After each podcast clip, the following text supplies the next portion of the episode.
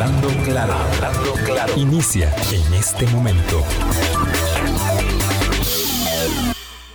Colombia. Con un país en sintonía, ¿qué tal? ¿Cómo están? Muy buenos días, bienvenidas, bienvenidos a nuestra ventana de opinión. Son en punto las 8 de la mañana de un día muy soleado.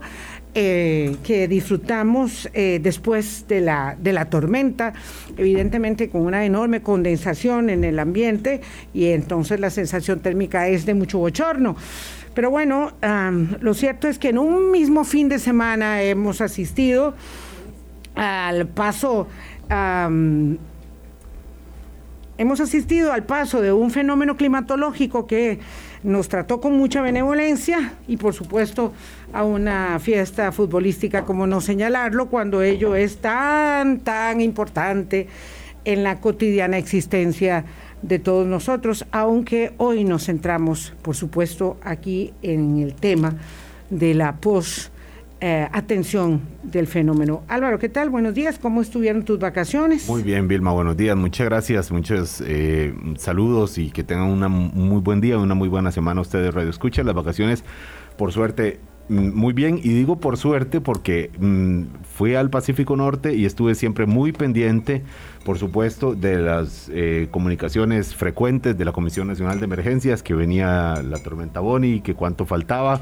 Y es, entonces el, el, clima ahí estuvo muy bien, muy bien, pero siempre muy pendiente. Justo llegué hacia el fin de semana eh, de la semana pasada, justo cuando empezó eh, la emergencia y tocó tierra este fenómeno meteorológico con las consecuencias que ya se han eh, informado, pero con un gran titular noticioso, Vilma, y es un, ni una sola víctima humana. Y esto hay que siempre subrayarlo por supuesto, hablar de todo lo que vamos a hablar en el programa también, acá con el presidente de la Comisión Nacional de Emergencias, don Alejandro Picado, pero empezando por esa cifra redonda, dichosa en este momento, que no siempre ha podido ser así con los eventos meteorológicos, ni una sola eh, vida humana. Eh, pues eh, que lamentar. lamentar por este fenómeno meteorológico. Aunque tenemos un enorme dolor para ah, referir el asesinato Ah, de, del joven Calzada. Eh, esto, esto de verdad eh, nos sigue sumiendo, por supuesto, en la misma circunstancia en la que Marco Calzada, porque en la misma circunstancia de, violencia, de inseguridad, eh, en la que lamentablemente hay que señalarlo, no se puede transitar solo en las horas de la noche, en ciertos sectores, casi en ningún sector, no se puede transitar solo eh, y esto es muy doloroso, muy dramático. Eh, este, este joven de tan solo 19 años, unas causas un poco particulares, un poco particulares, ya las autoridades nos darán los detalles, pero más allá de las circunstancias, eh, mm, hacer reflexión y una muestra de, de solidaridad de afecto para con los familiares eh, de Marco Calzada por su desaparición.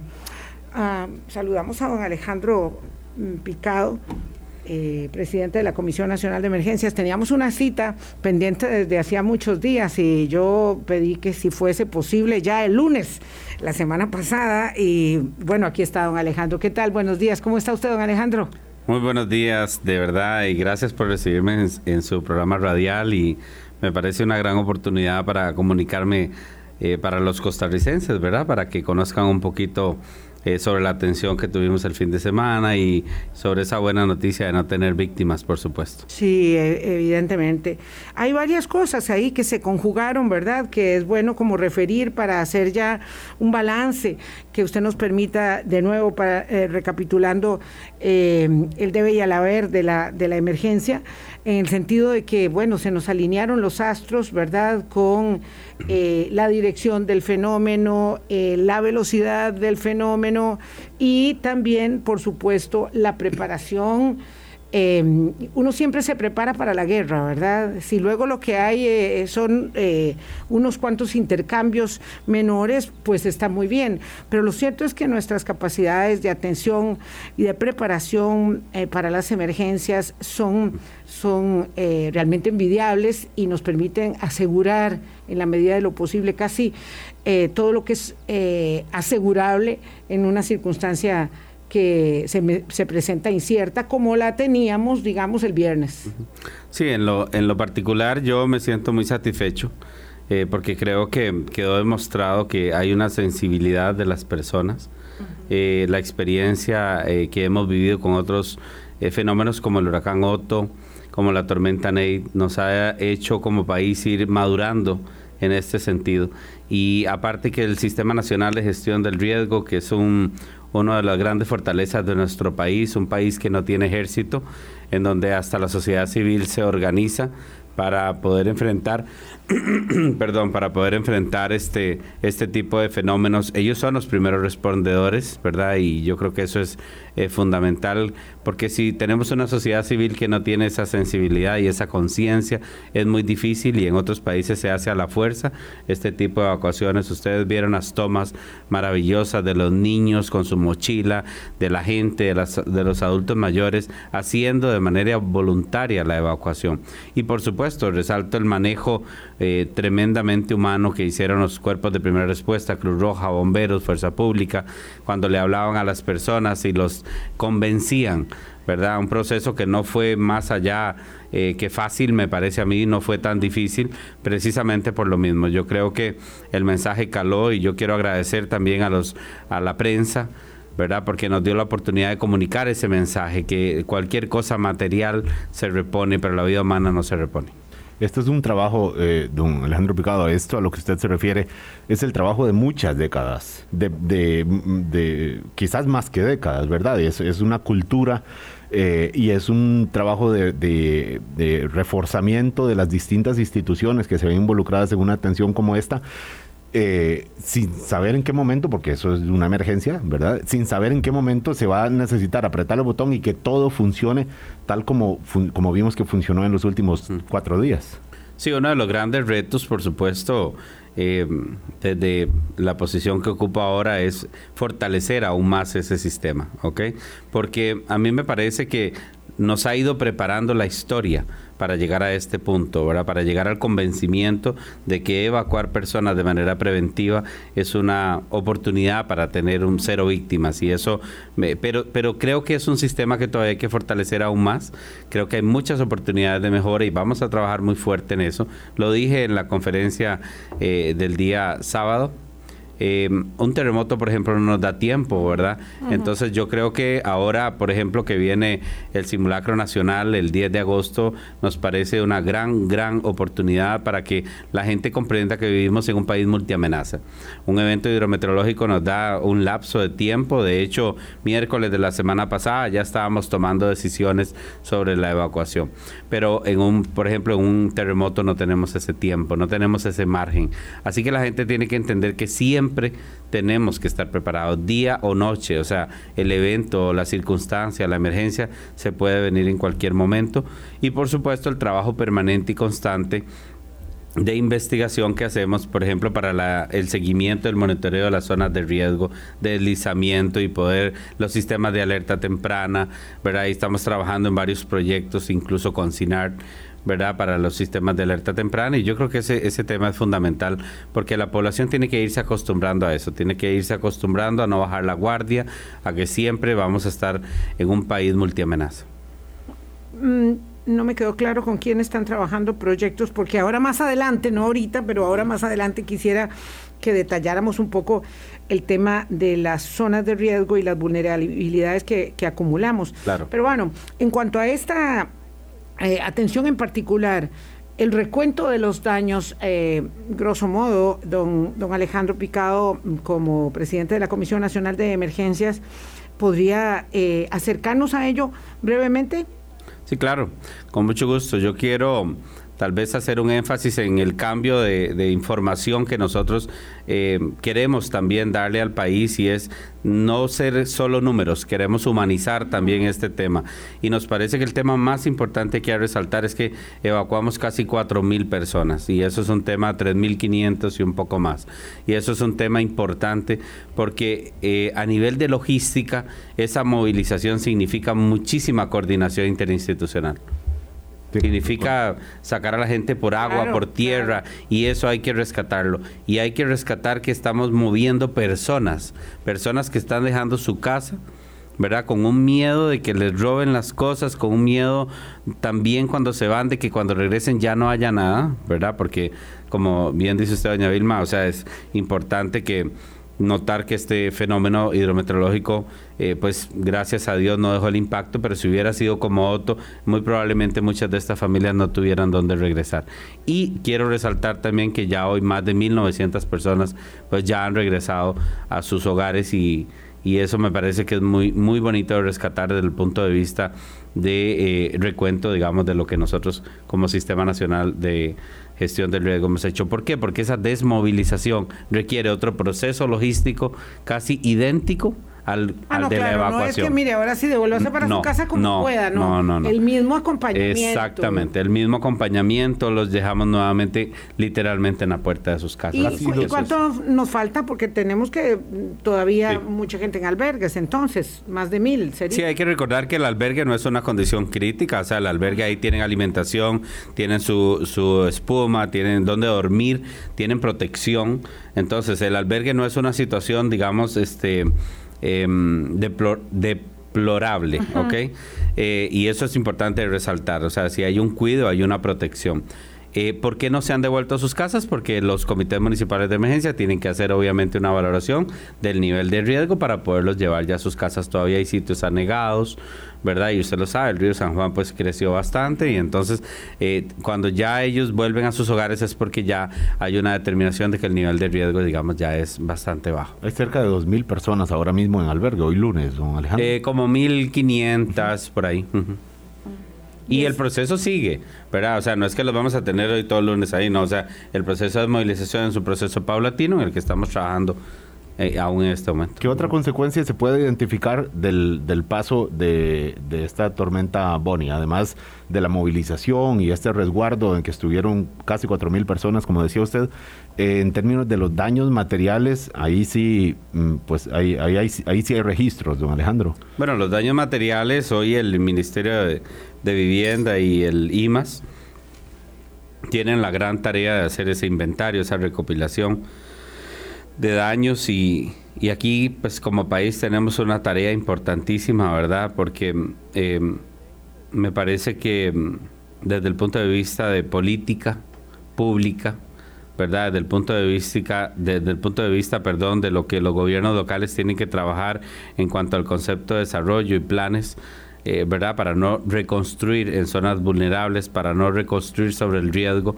Me parece que es una gran tarea que como país tenemos y que a mí, en lo personal, me parece un reto eh, que me gustaría asumir una coordinación, ¿verdad? Para ir trabajando ya en esos planes territoriales y no seguir construyendo en zonas de riesgo. La construcción verbal que hace usted, don Alejandro, es ir trabajando en eso, ¿verdad? Ir trabajando porque eso es un proceso que no se hace en un pispas, ¿verdad? No se hace eh, tronando los dedos.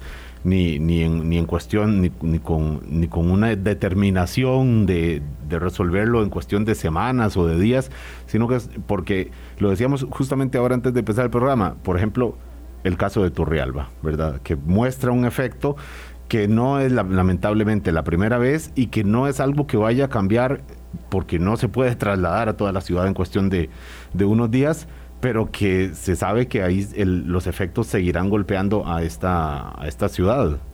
Sí, yo no quisiera, eh, para, para no desaprovechar la oportunidad que me dan ustedes de estar acá, buscar culpables, sino más bien buscar soluciones. Y yo creo que el trabajo, así como, no sé, así como hacemos un trabajo maravilloso para hacer una coordinación interinstitucional como Sistema Nacional de Gestión del Riesgo, eh, para atender las situaciones de emergencia y prepararnos para ellas, yo creo que el trabajo también que podemos hacer desde el punto de vista de la planificación, ¿verdad? Con nosotros jerarcas, a mí me parece súper importante.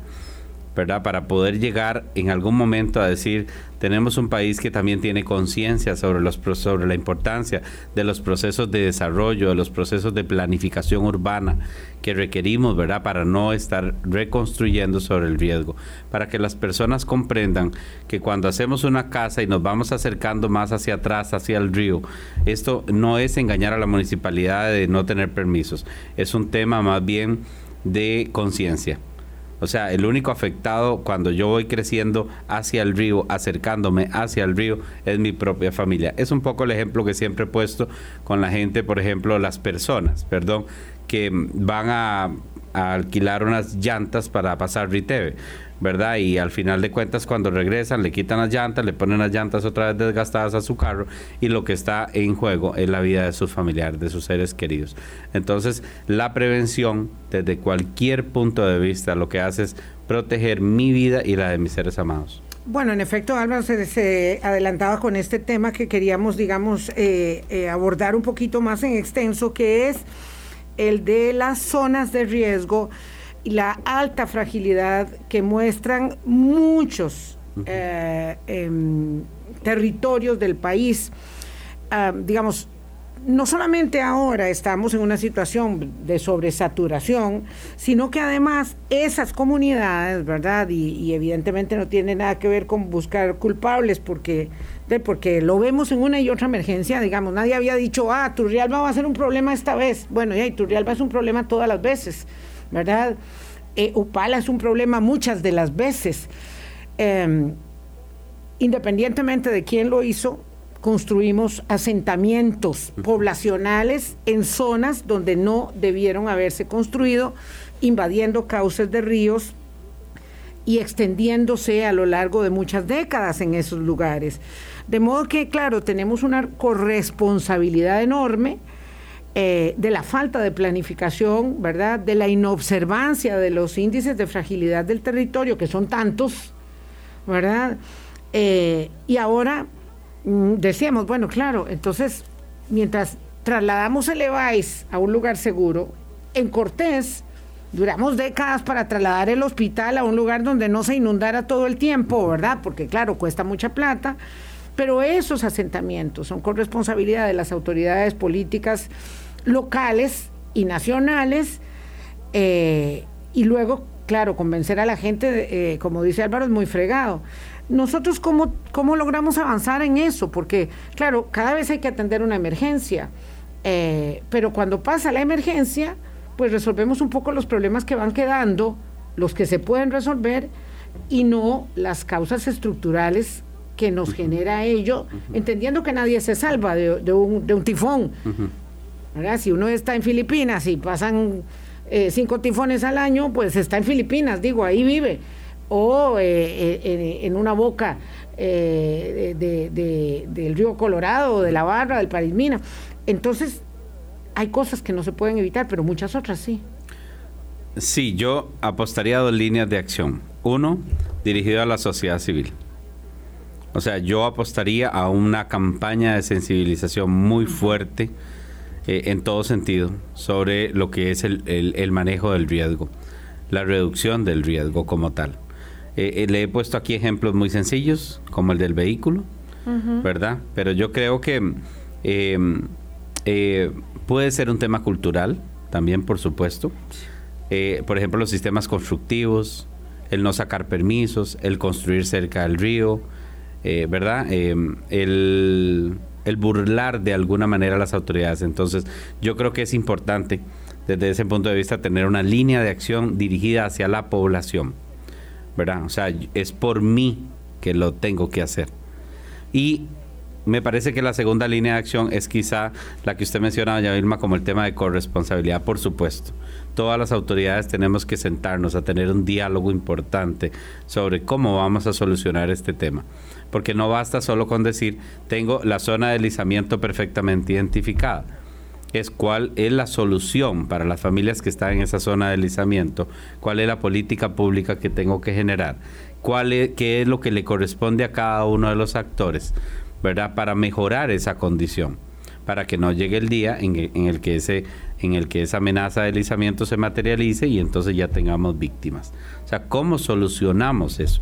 Y ahí es donde me parece a mí que está la segunda línea de acción y la más importante quizá, porque son los tomadores de decisión, el Colegio Federado, por ejemplo, que entra en un proceso eh, de asesoría también, ¿por qué no? O sea, no es solo inspección.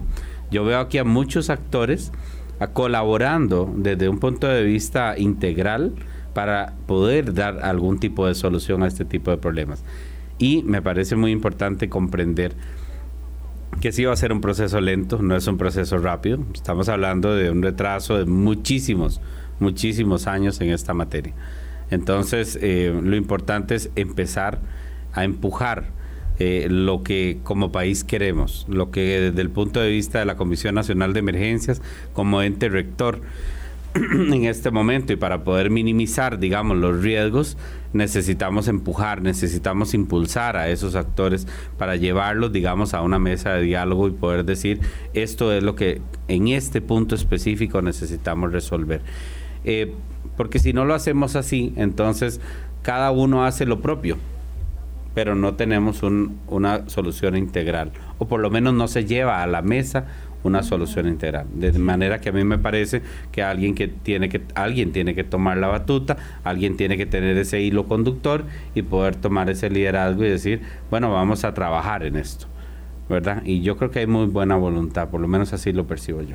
Son las 8.21 de la mañana. El Colegio Federado de Ingenieros y Arquitectos señalaba en un informe muy reciente que una de cada cinco viviendas se construyen sin permisos. Una de cada cinco sin permisos. ¿Del todo sin permisos? Sin permisos, sin permisos municipales. Pensé que ibas a decir que una de cada cinco viviendas está en zonas de riesgo, ¿no? no, es, eh, algo eh, más. Bueno, debe ser más, más todavía las que están en zonas de riesgo, pero sí, una de cada cinco viviendas se construyen eh, en el país sin permisos municipales, eh, informe del primer semestre, segundo semestre del año 2021 que realizó el Colegio Federado de Ingenieros y Arquitectos. Pero además de eso, evidentemente, este, hay muy pocos municipios que tienen sus planes al día sus planes reguladores. Hay muy pocos lugares donde uno tiene claro que ahí no se puede y se respeta, ¿verdad? Y por eso es que esta eh, circunstancia alcanza a la corresponsabilidad de, de, todos. 822, hablamos con el presidente de la Comisión Nacional de Emergencia, don Alejandro Picado, esta mañana. Colombia. Con un país en sintonía, son las 8.24 de la mañana. Don Alejandro Picado es el presidente de la Comisión Nacional de Emergencias. Tiene la experiencia eh, en, este, en este campo. Es una persona que accede a esta, a esta conducción con experiencia en el campo y eso pues evidentemente es, eh, es significativo a la hora de probarse en la primera.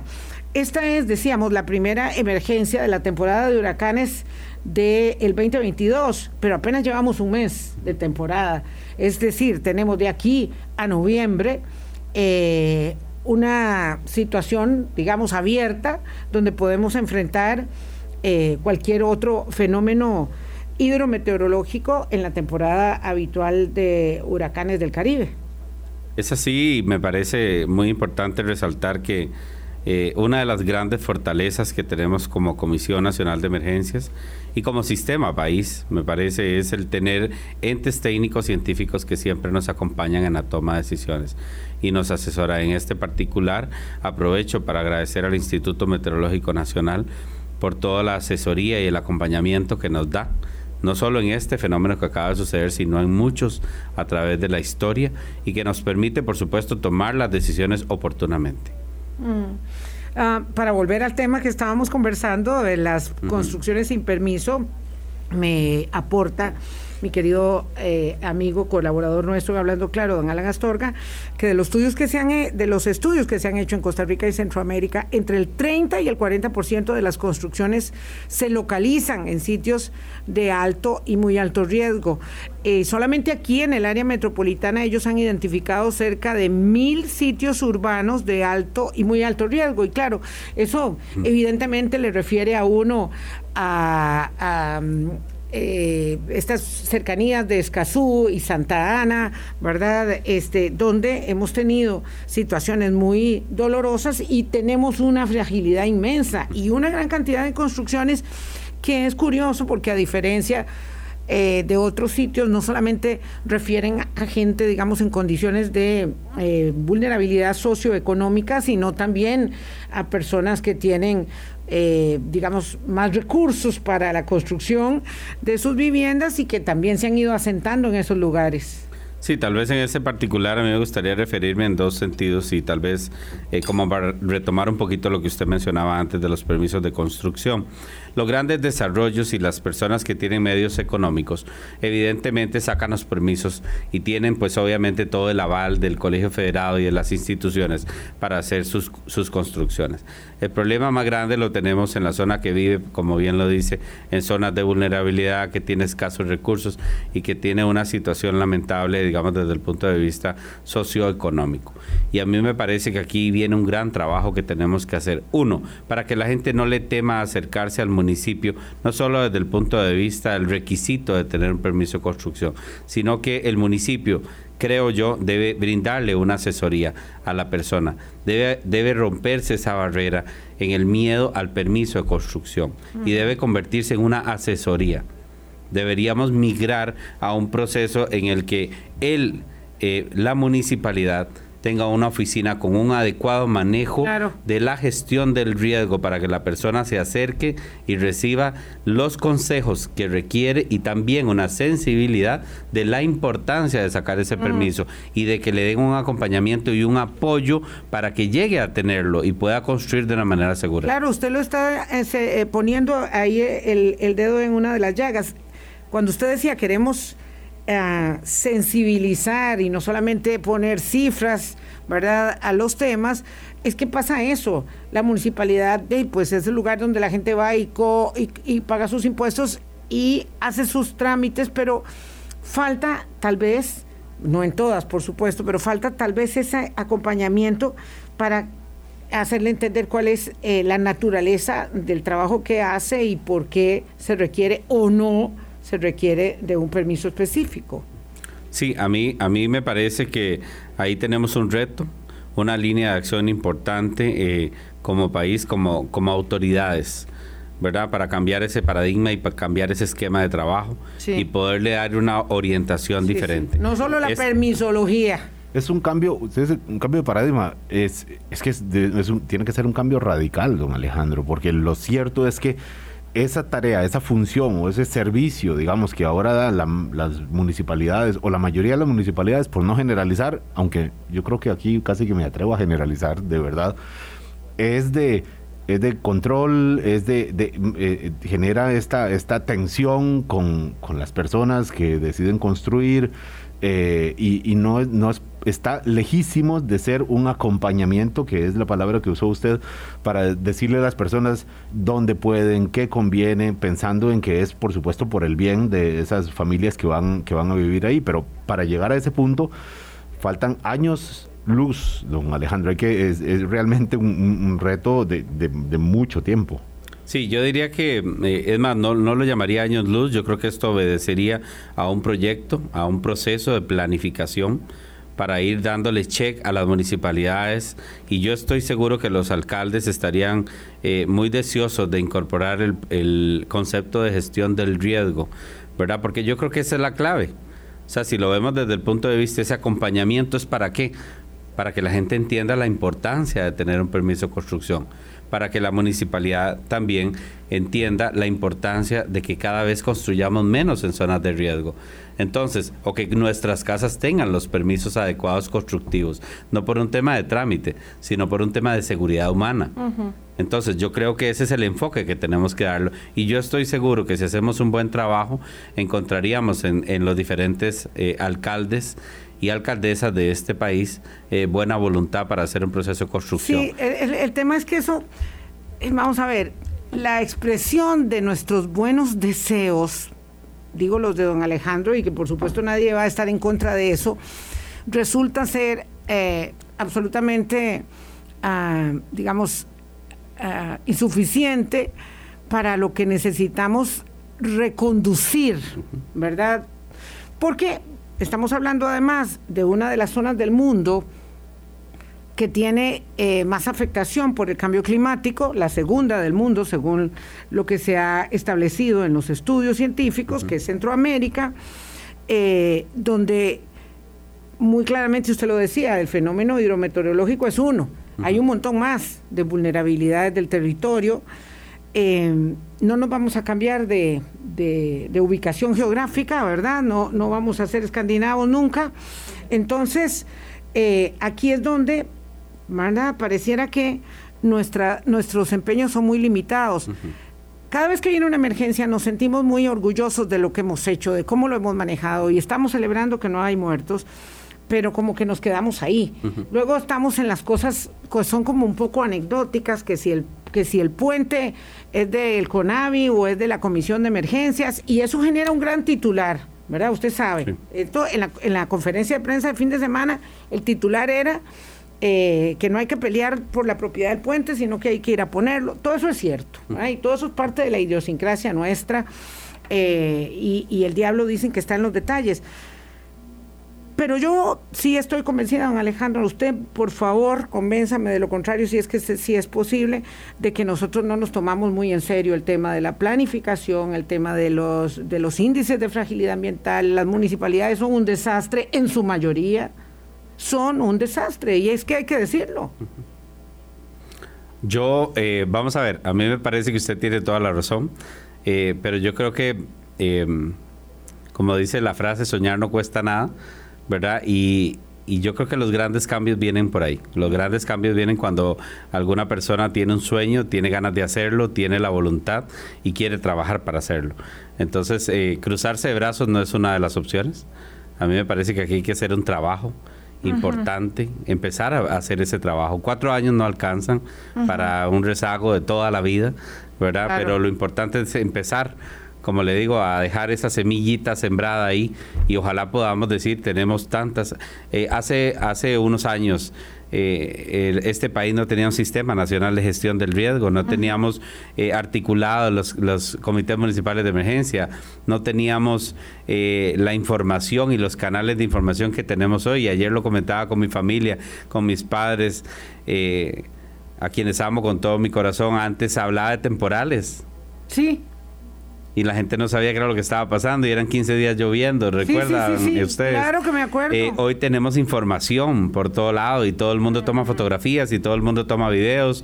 Entonces yo eh, creo que eh, ese proceso, digamos, de sensibilización eh, que tenemos que ir construyendo hoy es más maduro. Por eso yo empecé mi entrevista diciendo hoy es más maduro y eso nos da la esperanza de seguir construyendo lo que tenemos que construir. Es que, eh, perdón, pero si nos, si nos, si decimos es que aquí ya no hay nada que hacer, es que no podemos hacer. A mí me parece que sí, las municipalidades tienen muchas oportunidades de mejora, ¿verdad? Y pero yo también creo que debe haber un impulso a, convencer a la gente de que sí se pueden hacer las cosas de una manera diferente. Y si logramos que una, al menos una municipalidad, ¿verdad? Empiece a hacer el cambio, ya desde mi punto de vista es ganancia, porque entonces ya solo nos quedarían 81.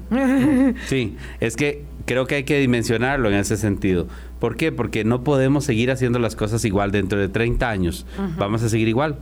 Claro, vamos a seguir con los eventos climáticos. vamos a seguir con la tramitología tramitología nada más, o sea, eh, volviendo, que me dieron el permiso, no me lo dieron sin ningún tipo de acompañamiento, o sea, sin sensibilidad de lo que es realmente importante para mi familia y para mis seres queridos, por supuesto. Además, con eventos climáticos más intensos, que es la tendencia producto del, cambio climático, según lo que señalan los expertos. Pero, don Alejandro, es que cuando uno piensa en, Upala, ¿verdad? Eh, Huracán Otto, Upala, un pueblo, una ciudad que se estableció ahí en el punto de giro, en el recodo del, río Zapote, no ahora, ahí las familias que venían de Nicaragua a finales del siglo XIX se establecieron ahí porque además les parecía muy fértil por el río muy cerquita, todo parecía como mm, muy, muy próspero, digamos, para, para, para que creciera un pueblo, hasta que se vieron, hasta que se vio que esa ubicación que parecía ventajosa eh, resultó ser eh, una gran amenaza para ahora ya miles de habitantes de, este pueblo.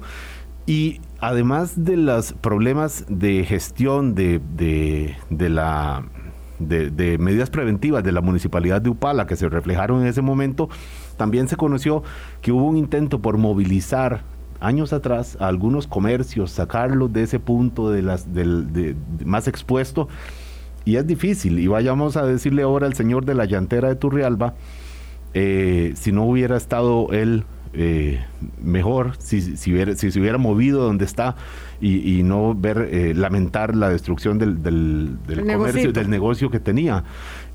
claro, con esto quiero decir, estamos hablando de, de más de un siglo, de, de un proceso que no se va a poder mover de ahí aunque se muevan las voluntades municipales, don Alejandro. Eh, ¿Qué hacer? Porque esto tiene que ir en paralelo, además con la atención de la emergencia. Estamos empezando las lluvias, la temporada de, huracanes, no va a ser la primera emergencia que tendremos este año, y, son como varios trabajos en paralelo que, que obligan a, movilizarse desde la Comisión Nacional de Emergencias. Sí, yo considero que lo que usted está diciendo es muy importante porque como lo dijo doña Vilma, no nos vamos a ir de este país. Aquí nos vamos a quedar y creo que tenemos que aprender a comprender primero el proceso de vulnerabilidad en el que vivimos. Ese ejemplo que usted da de Upala y de los productores es lo mismo que tenemos en los volcanes, ¿verdad? Las fresas, el café y todo lo que rodea nuestros volcanes. Lo importante es que la gente comprenda que está, que vivimos en un país multiamenaza.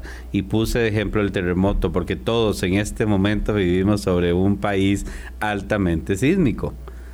¿Cierto? Entonces un volcán de pronto empieza a tener sus trémores y, empezamos a tener la información del ente científico, los anuncios de que hay que evacuar, de que hay que salir, pero eh, tenemos que aprender a vivir con ese riesgo. Definitivamente la, eh, nuestro país tiene esa característica, así que definitivamente ¿verdad? Como, porque entonces el mismo ejemplo que usted me pone, el señor de las llantas, de la llantera, se lo puedo decir yo, entonces yo como ciudadano puedo decir, no quiero vivir en un, país sísmico en donde en el próximo segundo puede haber un terremoto que me puede destruir mi casa, o no, es la misma circunstancia. Entonces yo tengo como ciudadano que entender que estoy viviendo en una realidad y es esa y tengo que prepararme para esa realidad. Es decir, tengo que entender que tengo que tener un plan de evacuación, que tengo que tener definidas las rutas, las rutas de evacuación de mi casa, que tengo que entender que si estoy trabajando en un edificio de 10 pisos, tengo que saber cómo salir. No puedo hacer caso obvio de que no es así. Es así. Esa es la condición. A menos que yo me quiera, volviendo al punto que decía, irme a vivir a un país que no es sísmico ¿verdad? Pero que tendrá otras particularidades, olas de calor, eh, un invierno severo, eh, tornados como en Estados Unidos. Entonces, lo más importante es comprender y preparar a la gente para no solo la comprensión de ese nivel de riesgo, sino la preparación. Así ¿Qué tengo que hacer? Japón. El mejor ejemplo es Japón con rascacielos, usted diría, pero ¿cómo en un país tan altamente sísmico tienen esos rascacielos? Bueno, están, lo han absorbido como parte de. O sea, han aprendido a vivir con el riesgo y se, y se preparan para eso. Se preparan para evacuar, se preparan, saben lo que tienen que hacer. Y eso es a donde tenemos que apuntar como país. Entonces, esa persona que tiene un negocio, eh, ¿verdad? Que, que está en una zona de riesgo, como yo si no tengo una solución integral para él. ¿ok? Que es un poco el esquema que le estoy planteando. No tenemos una solución integral para decir que en este país ya no tiemble más. Ni, ni para decirle al dueño de un hotelito, o, vámonos, mueva, su hotelito y se lo pagamos. Vámonos todos para otro país. O sea, no, aprendamos a vivir con eso y aprendamos a prepararnos para cuando se materialice eso. Eso es un poco el mensaje que me parece que es fundamental aquí. Don Alejandro Picado, presidente de la Comisión Nacional de Emergencias, 841, pausa y regresamos. Colombia. 32 de la mañana. Don Alejandro Picado, ¿cómo hacemos para, eh, también extrayendo lecciones, poder establecer un ah, justo medio entre la información oficial, ¿verdad? La de los canales oficiales, eso excede a don Alejandro, pero hay que plantearlo aquí y esa cantidad, ¿verdad?, de mm, eh, información que circula en paralelo, ¿verdad?, información falsa, esta vez, en esta emergencia en particular, hubo eh, una... Ah, se desataron las redes con el tema de lo que iba a suceder. Era así como, ¿verdad?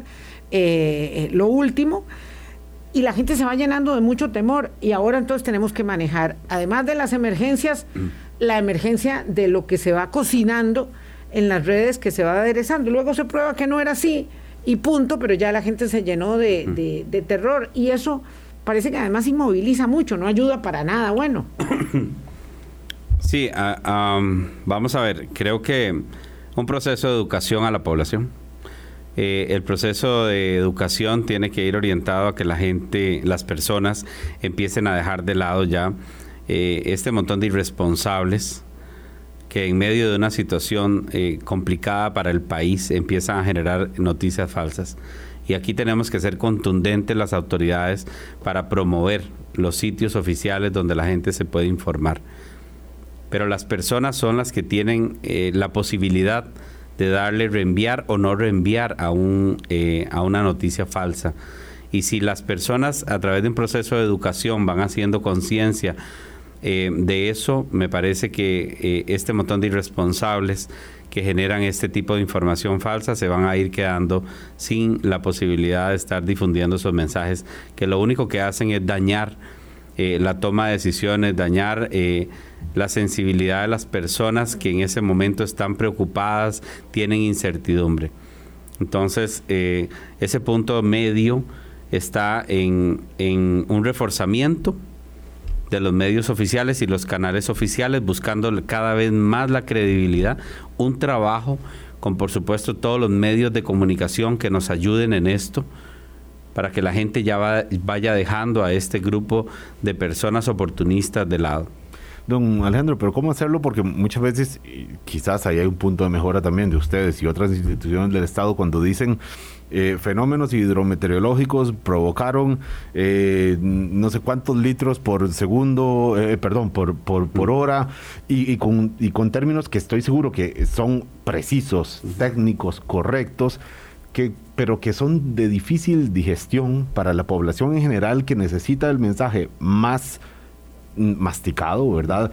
Más fácil de, que llegue de manera precisa y que lo asimile y, eh, y, que le sirva para no comprar el otro mensaje que llega de una manera mucho más impactante. Y por naturaleza, los humanos le ponemos más atención a los mensajes impactantes que a los mensajes que son eh, aparentemente más moderados y ni qué decir cuando vienen en terminología un poco eh, complicada. No deja de ser una tarea muy difícil ser precisos, ser técnicos como son ustedes y al mismo tiempo competir con, bueno, con otros mensajes que no tienen que atenerse a esos parámetros de un Sí, y yo sumaría humano. También el mensaje tiene que ser humano, tiene que ser dirigido para la comprensión de todas las personas, más allá, como dice usted, de términos técnicos, ¿verdad?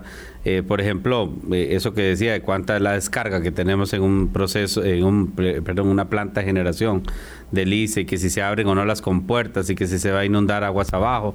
Yo creo que hay un trabajo importante en el CAT, el Comité Asesor Técnico, CIPAE de Comunicación, un trabajo que tenemos que... Eh, eh, emprender con mucho, mucho ahínco para que el mensaje sea claro y todos tengamos el mismo mensaje y lo podamos replicar en las diferentes redes sociales. Ya yo, eh, bueno, ustedes saben, tengo un mes y una semana de estar en la comisión de emergencias y lo he visto como una oportunidad de mejora, ese proceso en el que los jerarcas, a través de sus oficinas de prensa y de comunicación podamos dar el mismo mensaje, replicar el mismo mensaje e ir generando esa credibilidad en vez de estar haciendo esfuerzos aislados para comunicar cosas diferentes. Cuando queremos comunicar algo único, que toda la población lo comprenda de la misma manera, es, me parece a mí, desde ese comité asesor técnico de comunicación, generarlo y que todo lo repliquen todas las instituciones y así se va viendo como un bloque, digamos, el sistema nacional comunicando la misma, el mismo mensaje.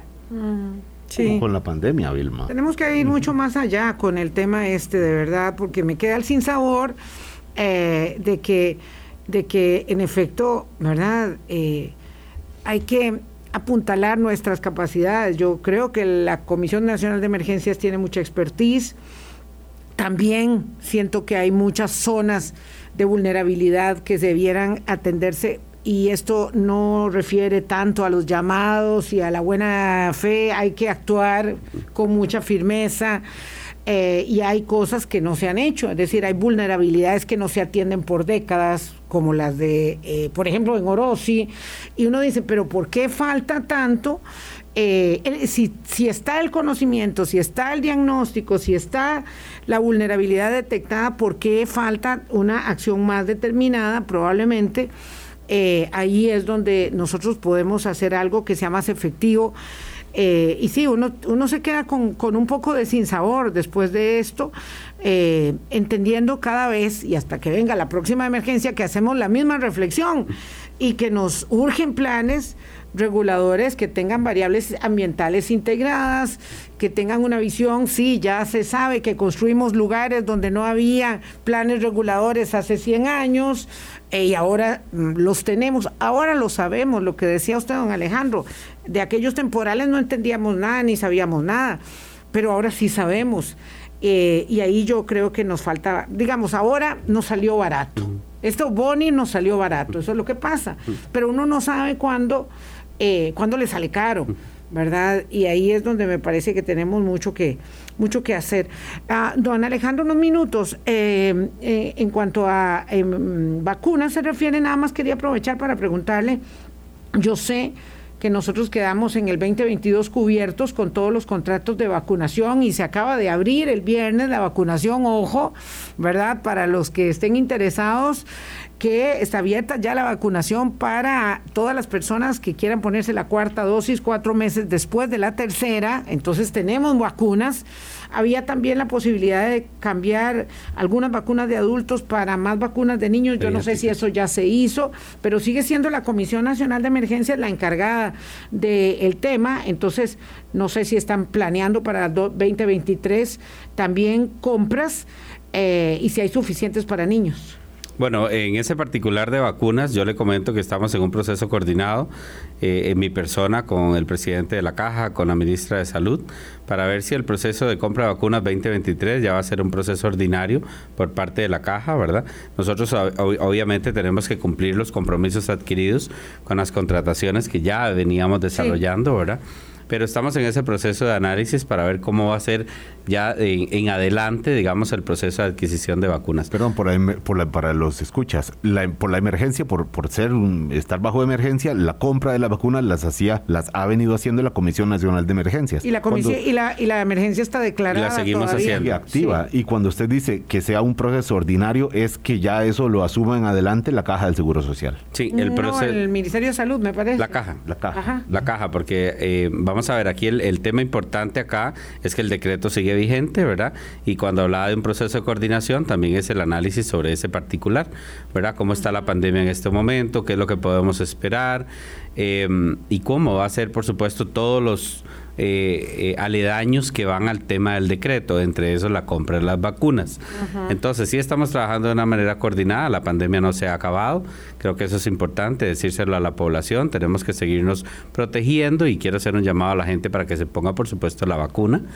¿Verdad? Hay vacunas disponibles. Sobre el tema de la pregunta de doña Vilma, sobre las vacunas pediátricas, sí, la Comisión Nacional de Vacunación pues nos dice que podemos hacer la conversión de esos contratos o necesita que hagamos la conversión de eh, vacunas de adultos para pediátricas, pues con mucho gusto, ¿verdad? Podemos todavía y estamos a tiempo de hacer esa conversión para que los niños también tengan acceso o haya más vacunas para, para niños. Don Alejandro, este pero todavía entonces eso no está, porque eso sí había quedado pendiente, hacer ese, esa, ese, ese traslado, ese, cambio. En ese proceso de coordinación estamos, ¿verdad? Para ver si es necesaria la conversión. El decreto que se refiere a usted es un decreto de estado de emergencia, marzo 2020, ¿verdad? Cuando eh, se, se, firmó eso, se presentó, obviamente eh, cuando no conocíamos muchas cosas, no teníamos los efectos en vidas y, y en muchísimos más aspectos eh, que, que, ya hemos experimentado. A hoy Don Alejandro, ¿este decreto le ve a usted que, continúe? ¿Es, normal que, bueno, no es normal porque una pandemia evidentemente no es normal, pero es eh, de procedimiento que continúe este decreto de estado de emergencia, que sigamos eh, así por, por tiempo ah, indefinido hasta que haya circunstancias que, margen de verdad la, necesidad de levantar ese estado? Bueno, los decretos no son indefinidos, ¿verdad? Tienen un plazo. Aquí lo importante es que seamos responsables de la toma de decisiones en relación con ese decreto. Eh, como le digo, la pandemia no se ha ido, ¿verdad? Entonces es importante que veamos cuáles son los indicadores que tenemos en este momento de ocupación hospitalaria, del número de casos, del número de contagios también, la tasa de reproducción, para poder nosotros llegar y decir, eh, eh, es un buen momento, digamos, para eh, quitar el decreto. Se nos ha perdido un poquito la información en las últimas semanas, quizás eh, por el ataque informático en la caja y otros motivos, pero ya hemos perdido un poco la, idea de cómo estamos, don Alejandro, corrígame si no. No, no es así. Nosotros tenemos la información, entre los jerarcas, por supuesto, nos la compartimos y es parte del análisis que hacemos. Pero un tema muy responsable, y quiero rescatarlo aquí por parte de la caja, es que los datos sí los tenemos. y y, muy importante también que sigamos dándole ese seguimiento, porque creo que mm, podemos tener una nueva ola, la gente se ha relajado totalmente, ¿verdad? Y quiero hacer un llamado precisamente a la, a la oportunidad de vacunarse, porque vean el cambio que significó la, la vacunación, ¿verdad? Eh, y ahora que doña Vilma decía, bueno, ya todo está abierto para todos los que quieran después de cuatro meses, yo creo que eso es una gran oportunidad y un privilegio para nuestro país tenerlo. Cuarta dosis así es abierta. Pueden informarse todos los que ya tengan cuatro meses de haberse puesto la tercera dosis y quieran seguirse protegiendo. Don Alejandro Picado, presidente de la Comisión Nacional de Emergencias, muchas gracias por haber estado aquí con nosotros. Eh, el gusto es mío, de verdad, y gracias por permitirme eh, referirme a la población y, y de alguna manera compartir qué es lo que desde el punto de vista de la visión como jerarca de la Comisión Nacional de Emergencias tengo para los próximos cuatro años. Gracias de verdad por, por la oportunidad. No, siempre. Eh, si hay una cosa clara es que los medios somos aliados incondicionales de la Comisión Nacional de Emergencias y ahí tiene eh, muchas, eh, muchos reproductores que están a la orden como parte del ejército de la sociedad civil que colabora en la atención de cada, de cada emergencia. La temporada de huracanes apenas, apenas ha comenzado, va hasta noviembre, como cada año, así que hay que estar muy, muy atentos y cuidándonos mucho. Que la pasen muy bien. Hasta mañana. Muchas gracias. Feliz semana para todos. Hasta luego. Hablando claro, hablando claro.